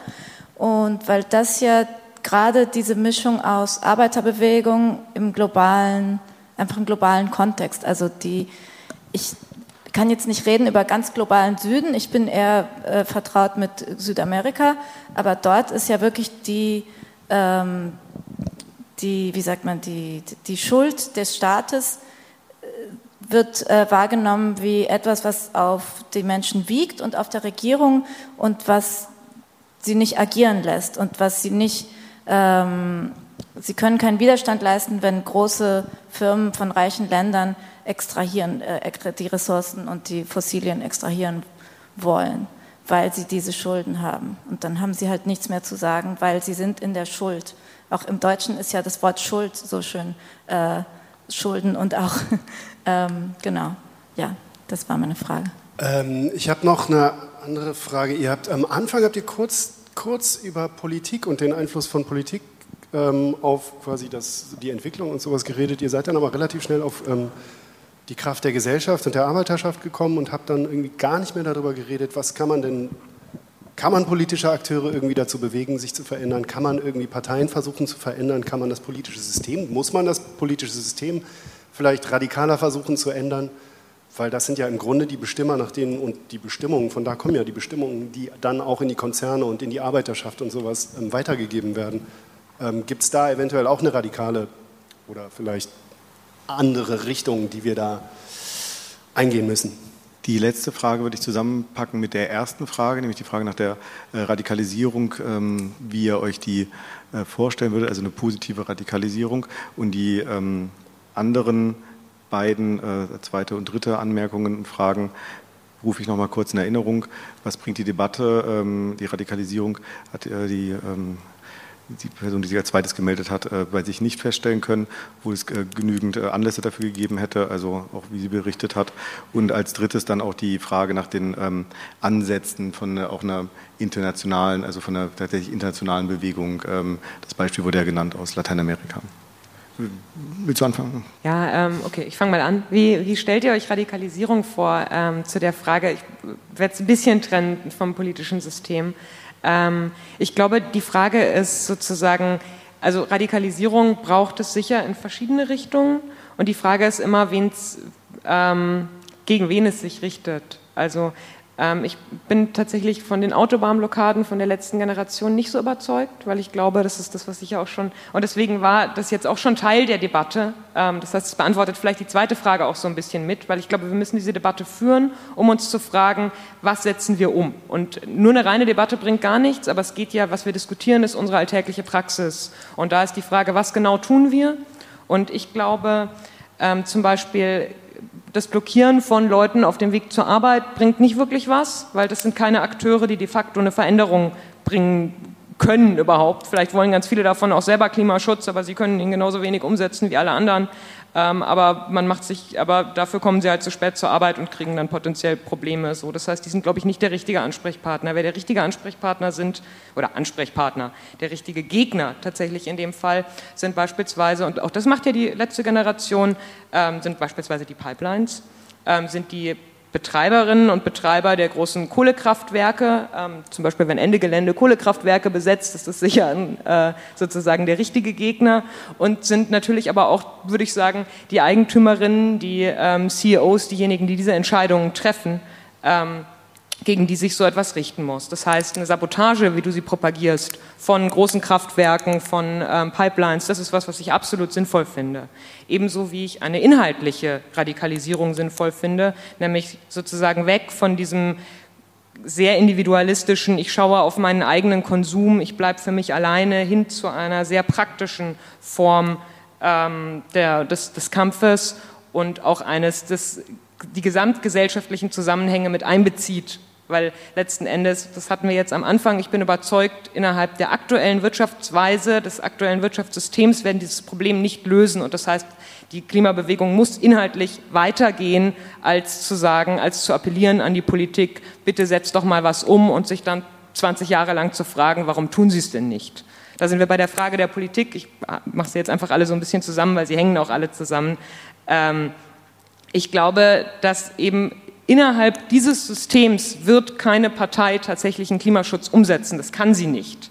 Weil selbst wenn sie es, ich glaube, es gibt durchaus Politiker, die das wollen, ja, also ich glaube viele auch nicht, ehrlich gesagt, aber es gibt durchaus auch welche, die wollen das schon, aber die sitzen dann im Parlament und dann gibt es leider das Problem, dass wenn du jetzt hier folgende Entscheidung triffst, dann bedeutet das ganz wahnsinnig grässliche Einbußen für Konzern XY. Wir haben zum Beispiel, ich komme aus München, wir machen gerade eine Kampagne gegen einen Autobahnzubringer, der gebaut werden soll, für BMW, die wollen den gern. Da stand eigentlich im Koalitionsvertrag von SPD und Grünen, ähm, die in München im Stadtrat sitzen, wird es nicht geben. Und dann hat BMW gesagt, ah, aber das geht gar nicht, also weil dann können wir ja gar nicht dieses Werk da weiter betreiben, dann fällt euch ja ganz viel Geld weg und dann sind wir ganz verzweifelt und haben sie den Koalitionsvertrag gebrochen und müssen jetzt leider doch diese Autobahn bauen und ich glaube, das ist was, das ist diesem System immanent. Und die Frage nach einer Veränderung dieses Systems ist eine, die deshalb auch die Staatsfrage stellt. Also ich glaube, letzten Endes geht es darum, zum einen die private Konkurrenz zu durchbrechen, indem man die Konzerne, die großen Unternehmen aus den Händen ihrer Eigentümerinnen nimmt und in die Hände der Gesellschaft gibt. Und dann braucht die Gesellschaft auch eine Form, wie sie das verwaltet. Eine ähm, letzten Endes eine, eine, eine, eine Staatsform. Und der Punkt ist, die ist nicht entwickelt. Und wir betreiben hier keinen Utopismus. Das heißt, es geht meiner Meinung nach nicht darum, sich jetzt im Kopf zu überlegen, wie wäre die beste rätedemokratische oder sonstige Verwaltung davon, sondern das ist was, was sich, wenn man solche Kämpfe gewinnt, und das hat die Vergangenheit oft gezeigt, tatsächlich relativ schnell findet. Ähm, aber, die, aber ich glaube schon, dass, dass das Wählen, die, das Setzen auf die Politik, die innerhalb dieses Systems agiert, nichts bringt, sondern dass man tatsächlich, man muss an die Eigentumsverhältnisse ran und wenn man an die rangeht, dann kommt die politische Form, zieht dem quasi nach. Also wir müssen, eine, müssen das aus den Händen ja, der, der Kapitalistinnen nehmen und an dem Punkt dazu die politischen Formen entwickeln, mit denen sich das verwalten lässt. Da gibt es Ansätze, wie ich finde auch viel vielversprechende Ansätze. Ähm, ich bin ein großer Fan tatsächlich äh, von, auch wenn es ein kontroverses Thema ist, von Kuba, die eines der klimafreundlichsten Länder der Welt sind. Ähm, aber äh, ja, ich glaube, gerade für die Frage gerade eben bedeutet das vor allem, abwählen können wir die Klimakrise nicht. Und noch ein Satz vielleicht zu dem Debt for Climate. Ähm, ich finde, dass Sie eine sehr gute Analyse haben. Also Debt for Climate sollte man vielleicht noch mal sagen. Das ist eine aktuelle Kampagne, in der gefordert wird, dass die Länder gesagt wird, dass des globalen Nordens wird gesagt, also die reichen Länder, die Kernzentren des Kapitalismus quasi die Schulden erlassen, die sie in den Ländern der ehemaligen Kolonien, in den ärmeren Ländern der Welt sozusagen bei ihnen haben. Und ähm, ich finde die Analyse richtig. Dieses Schuldenproblem ist ein, eins, was ganz, ganz massiv zu der Abhängigkeit von den Ländern beiträgt. Also super viele von den ärmeren Ländern verschulden sich tatsächlich jedes Jahr mehr, weil sie mehr Geld in die kapitalistischen Zentren jedes Jahr zahlen, als sie, ähm, als, als sie reinbekommen ähm, weil sie diese hohen Schulden abbezahlen müssen. So, also das ist letzten Endes eine Art, wie ein früherer Kolonialismus weitergeführt wird. Und diese Analyse ist absolut richtig und dagegen vorzugehen ist absolut richtig. Ich glaube aber, dass es gleichzeitig deshalb so ein zentraler Kern auch ist von dem, was wir gerade haben, von auch dem, dem dem aktuellen System, was wir so haben, dass keine Regierung sagen wird, okay, wir erlassen jetzt die Schulden, weil diese extreme Verschuldung auch die Ausgangslage ist, aus der heraus beispielsweise europäische Konzerne dann ihre Produktionsstätten in diese Länder auslagern können und da Grund und Boden aufkaufen. Also zum Beispiel in Afrika gibt es berechnet, dass knapp 30 Prozent des afrikanischen Kontinents gehört europäischen Eigentümerinnen und Eigentümern. Ähm, also und, die, auch der Produktionsmittel dort. So, und das basiert auf dieser, also wird möglich auch durch diese Schuldensache. Deswegen fürchte ich, dass quasi die Forderung aufzustellen, cancelt die Schulden, das wird nicht passieren. So, ähm, ich glaube, dafür muss man auch wieder grundsätzlich heran und muss man tatsächlich eben auch an die Eigentumsverhältnisse insgesamt ran. Aber die Analyse, die dahinter steht, finde ich gut. Und natürlich ist es unterstützenswert, wenn Leute äh, sich, dagegen, sich dagegen wenden.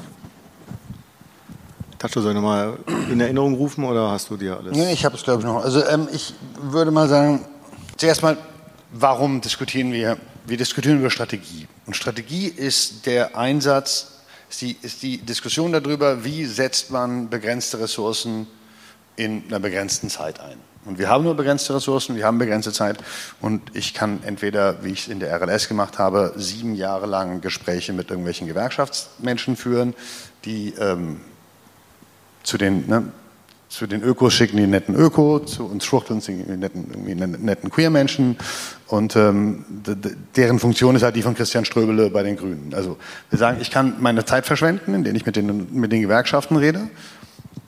Oder, ist meine Perspektive, ich sage nicht, das ist so, dass das so ist, sondern meine Perspektive ist, du musst darüber reden, wo du deine begrenzten Ressourcen investierst, weil wir haben nicht die Zeit, äh, ineffizient zu investieren. Gott, das klang jetzt gerade es gibt ein, zwei Sachen, die man vom Kapital lernen kann. Also darum geht es in dieser Debatte im Endeffekt. So ein bisschen, was machen wir? Ne? Ich bin übrigens ein großer Fan der äh, Blockaden der letzten Generation. Ganz kurz zum Begriff Radikalisierung. Den magst du nicht, es ist ein, tatsächlich ein Frame, der aus den Medien kommt. Also der Begriff Radikalisierung der Klima kommt aus der Presse. Ähm, ich benutze, du sagst, du bist nicht radikal. Ich sage immer, ich bin nicht pervers, weil ich irgendwie eine durchgeknallte Drogenschwuchtel bin, sondern pervers sind die, die im deutschen Bankmanagement arbeiten und bei, im VW-Management. Das sind kriminelle Vereinigungen und ich bin nur jemand, der sein Leben lebt. Also ich verstehe völlig, was du meinst, aber es ist nun mal so, dass wir mehr Effekte erzielen müssen. Und darum geht es ja in dem Begriff Radikalisierung. Also das ist, glaube ich, nicht der beste Begriff dafür, aber darum geht es. Wie wird die Klimabewegung effektiver? Und ähm, ich komme eben nochmal darauf zurück, diese Idee, dass man irgendwie nur die, die, die Verantwortlichen im engeren Sinne, die großen Konzerne und so weiter angreift, die, das, das wird einfach auch schon seit zehn Jahren gefahren. Genau das war die Strategie. Und deswegen habe ich gesagt, diesen Punkt, wir haben halt den Punkt erreicht, wo klar ist, das hat keine Effekte. So. Das heißt, das, was du gerade gesagt hast, that's what we have been doing. Und das hatte keine Effekte dann hat, und tatsächlich, da gibt es wirklich eine Reihe von ziemlich in dieselbe Richtung denkenden Studien, die alle gezeigt haben, dass Bewegungen, die Suffragetten zum Beispiel, als die ihren Kampf fürs Frauenwahlrecht nicht gewinnen können, haben die nicht nur irgendwie das Sommerhaus des Premierministers angezündet. Die haben auch Briefkästen in London bombardiert. Die wurden von, äh, bombardiert, äh, verbrannt, also so Brandsätze reingeworfen. Natürlich werden Briefkästen von ganz normalen Leuten genutzt. And I am sure dass die deutsche Linke, also großgeschriebene Linke, gesagt hätte, oh Gott, nein, damit betrifft man auch, dass, dass, dass irgendwie der Brief von der Oma wird, an die Oma wird er verbrannt. Well, der Punkt, den die letzte Generation macht, ist eine Reinternalisierung der Kosten. das Chaos, der Zerstörung, die wir der, dem Rest der Welt irgendwie aufdrücken. Und es muss natürlich nach Deutschland, deswegen wirklich, seriously, ihr habt der Bewegung, ihr seid der Akteur, der gerade eine Bewegung, die total gefickt wurde, die total irgendwie äh, atomisiert wurde durch Corona, ihr seid der Akteur, der uns handlungsfähig erscheinen lässt. Ende Gelände ist still und langsam, XR ist zerfallen und Fridays for Future ist handlungsunfähig. Die letzte Generation ist der Akteur, der gerade handelt. Ich bin euch mega dankbar und habe unglaublichen Respekt vor eurem Mut. An ein, zwei Punkten mit der Medienarbeit, vielleicht können wir noch mal reden, was da noch. Aber anyway, so, I think you guys are amazing. Um, ähm, und das ist eben genau der richtige Ansatz. Ihr sagt, Leute, wir verursachen einfach so viele hohe Kosten wie möglich. Jede Aktion von der letzten Generation führt zu mehr Leuten in Tschüss. Ähm, äh, sogenannten Onboarding Calls. Also ihr habt einen schnellen Organisierungsprozess. Ihr seid unglaublich, äh, ihr habt eine unglaublich starke Resonanz. Deswegen, you guys are the shit. Awesome. Wie und das, wieso muss man die Kosten erhöhen und nicht mehr darauf achten, dass die Leute einem zustimmen? Weil Zustimmung zum Klimaschutz nicht bedeutet, also als, als, als, Idee, nicht bedeutet, dass man dann die Realitäten dessen, was gemacht werden muss, um das Klima zu schützen, auch unterstützt. Ähm, wir leben nämlich in einer Verdrängungsgesellschaft. Also du hast den Begriff Externalisierungsgesellschaft von Lesse nicht reingebracht. Das wird schon erklärt.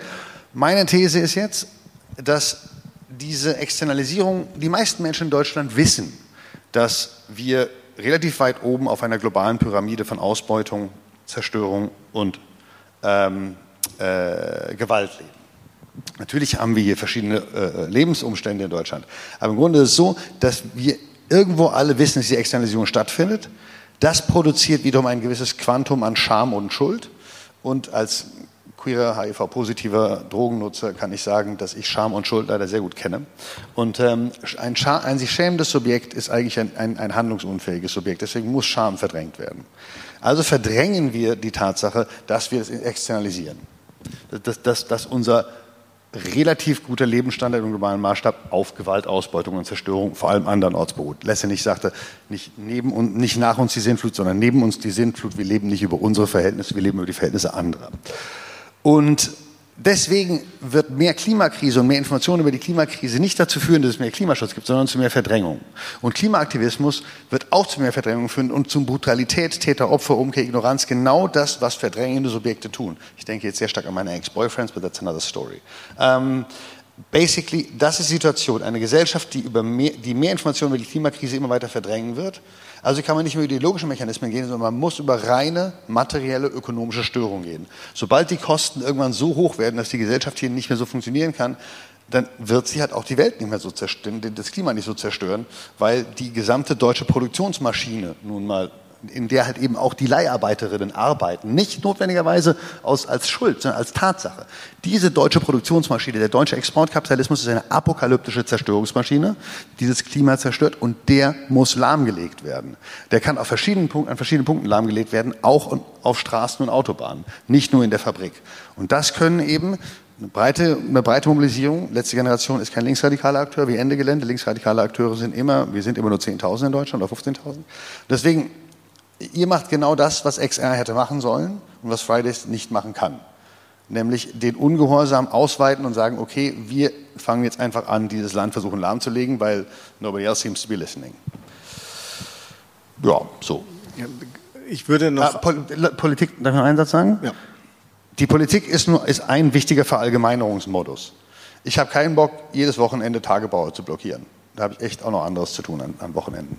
Ähm, aber wir brauchen irgendeinen Verallgemeinungsmodus und die, die Politik ist halt einer von denen. Wenn es auch noch andere Optionen gäbe, klar. Aber wir müssen halt einfach sehr schnell die Kohleproduktion und die Autoproduktion runterfahren. Und das, da ist die Politik leider ein Akteur, den muss man dazu zwingen, Überzeugung wird nicht funktionieren. Ich würde noch eine, eine Runde machen, also nochmal drei, vier, fünf ähm, Anmerkungen, Fragen reingeben und dann würden wir eine Abschlussrunde machen. Wer möchte noch was sagen oder wieder was sagen? Also zum Thema Autobahnblockaden ähm, und Pipeline abdrehen. Die Pipelines abgedreht haben niemand interessiert. Hat kaum jemand erfahren. Ähm, und es tut mir auch leid, dass wir Leute stören müssen, die auch mitleiden und die eigentlich überhaupt nicht unser Ansprechpartner sind, aber es geht nur um Störung, um da zu sein, wo es stört. Ähm, und mir ein ganz, ganz wichtiger Punkt mit Namen und Gesicht und ich stehe zu das, was ich mache, überall immer. Und das, ja, und nicht links. Äh, weil ich glaube, wenn wir links bleiben, dann äh, können wir nicht genug Menschen erreichen, um dieses Kipp sozialen Kipppunkt zu erreichen. Noch weitere Fragen, Anmerkungen? Keine Meldung mehr. Ähm, ich würde den, auch das mit aufnehmen und vielleicht bei dir, ähm, also mit, äh, mit dir weitermachen. Und das wäre jetzt auch der, der Schlusspunkt. Wir haben schon gehört, es soll ein heißer Sommer werden. Glaubst du, dass diesen Sommer, ähm, also den Ansatz, wie ihr ihn verfolgt habt mit eurer Kampagne, also dass da ähm, dass, dass da noch möglich sein wird, einen Schritt weiter zu gehen und vielleicht auch ähm, über dieses eine Beispiel, Herr Tatscher hat es ja ein paar Mal schon kritisiert, es gibt dieses eine Beispiel, aber dass äh, noch mehr Beispiele da folgen könnten, ähm, zu einem, also ein Bündnis her herzustellen zwischen einer Klimabewegung, auch vielleicht einer radikalen Klimabewegung und ähm, ja, Teilen der Arbeiterinnenklasse. Ja, das ähm, bleibt natürlich zu hoffen. Also ich glaube, letzten Endes geht es ähm, geht es, glaube ich, darum, dass wir, also ich glaube, wir können in kleinen Kämpfen die Klimakrise nicht, nicht lösen. So, wir können kleine Teilsiege erringen. Wir verhindern folgenden Bau einer Autobahn oder dieses eine Kraftwerk wird vielleicht ein bisschen früher abgeschaltet, aber sozusagen das Grundproblem können wir in diesen kleinen Kämpfen nicht lösen. Aber was wir da schaffen können, ist ähm, eine Stärke aufzubauen, also ein Kampfbewusstsein, eine Kampffähigkeit zu entwickeln und zwar sowohl als Klimabewegung als auch, und das ist für mich, glaube ich, sehr zentral, als organisierte Arbeiterinnenbewegung um zu Zeitpunkten, wo ein Bruch entsteht, und sowas passiert historisch in Gesellschaften einfach immer wieder, so alle paar Jahrzehnte gibt es Brüche, in denen tatsächlich ähm, die ja vielleicht revolutionäre Situationen sind, also in denen ähm, es wirklich so nicht mehr weitergeht, wie man ähm, wie bisher und wo dann die Frage ist, was kommt als nächstes, wie geht es danach weiter? Und die Frage ist, wer zu dem Zeitpunkt handlungsfähig ist. Und wenn man zu dem Zeitpunkt eine Klimabewegung hat, eine Arbeiterinnenbewegung hat, insgesamt eine Bewegung hat, die handlungsfähig ist und die solche Momente nicht verstreichen lässt, dann glaube ich, ist das sozusagen der Knackpunkt für eine Veränderung.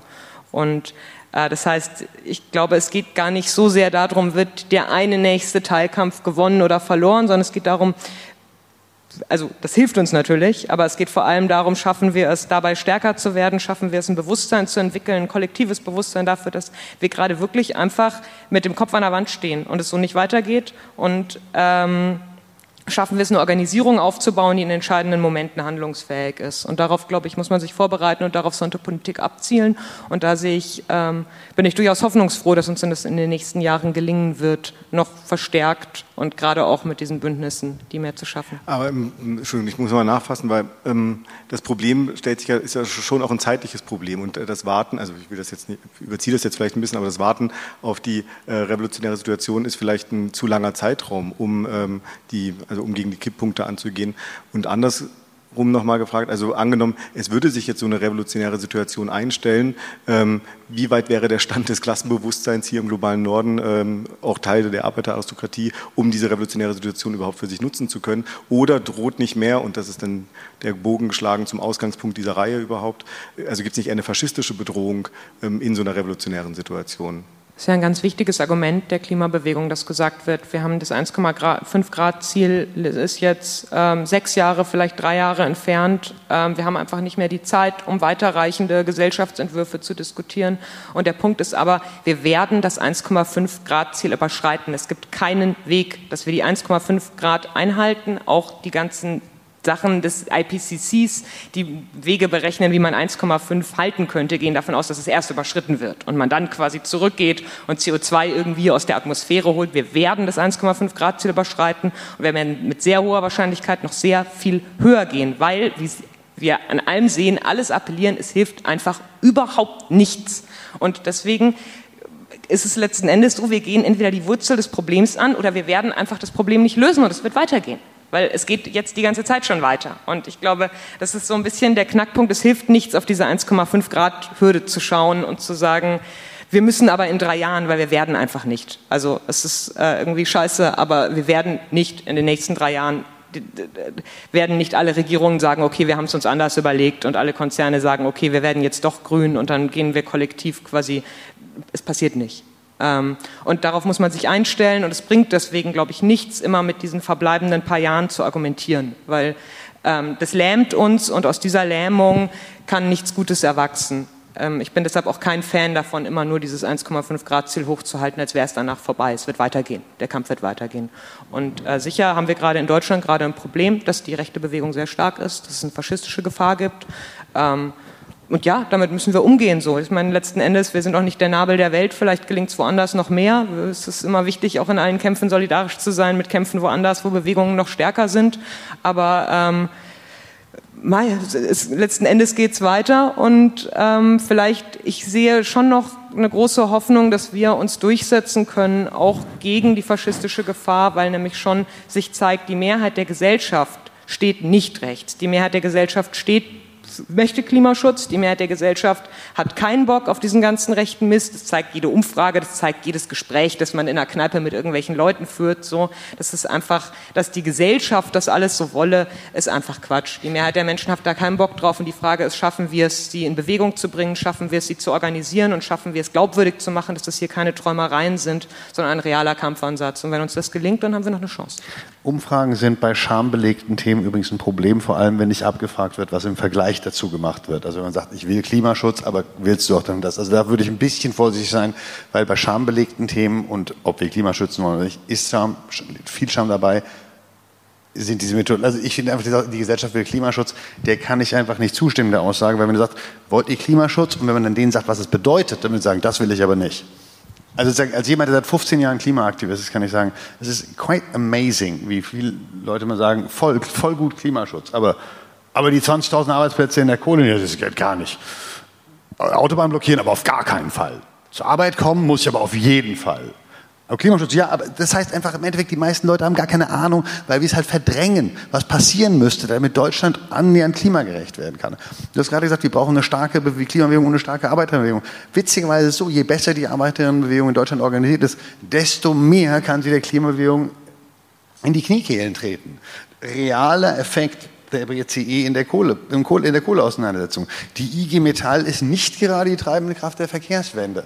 So, also es ist wirklich nicht, ich habe manchmal das Gefühl, dass wir von anderen Arbeiterinnen und Arbeitern reden und von ganz anderen Organisationen. Ich will es jetzt nicht irgendwie diffamierend benennen, aber ich, wir reden irgendwie über andere Dinge, weil du und ich denke also ich bin gerade ein bisschen überrascht.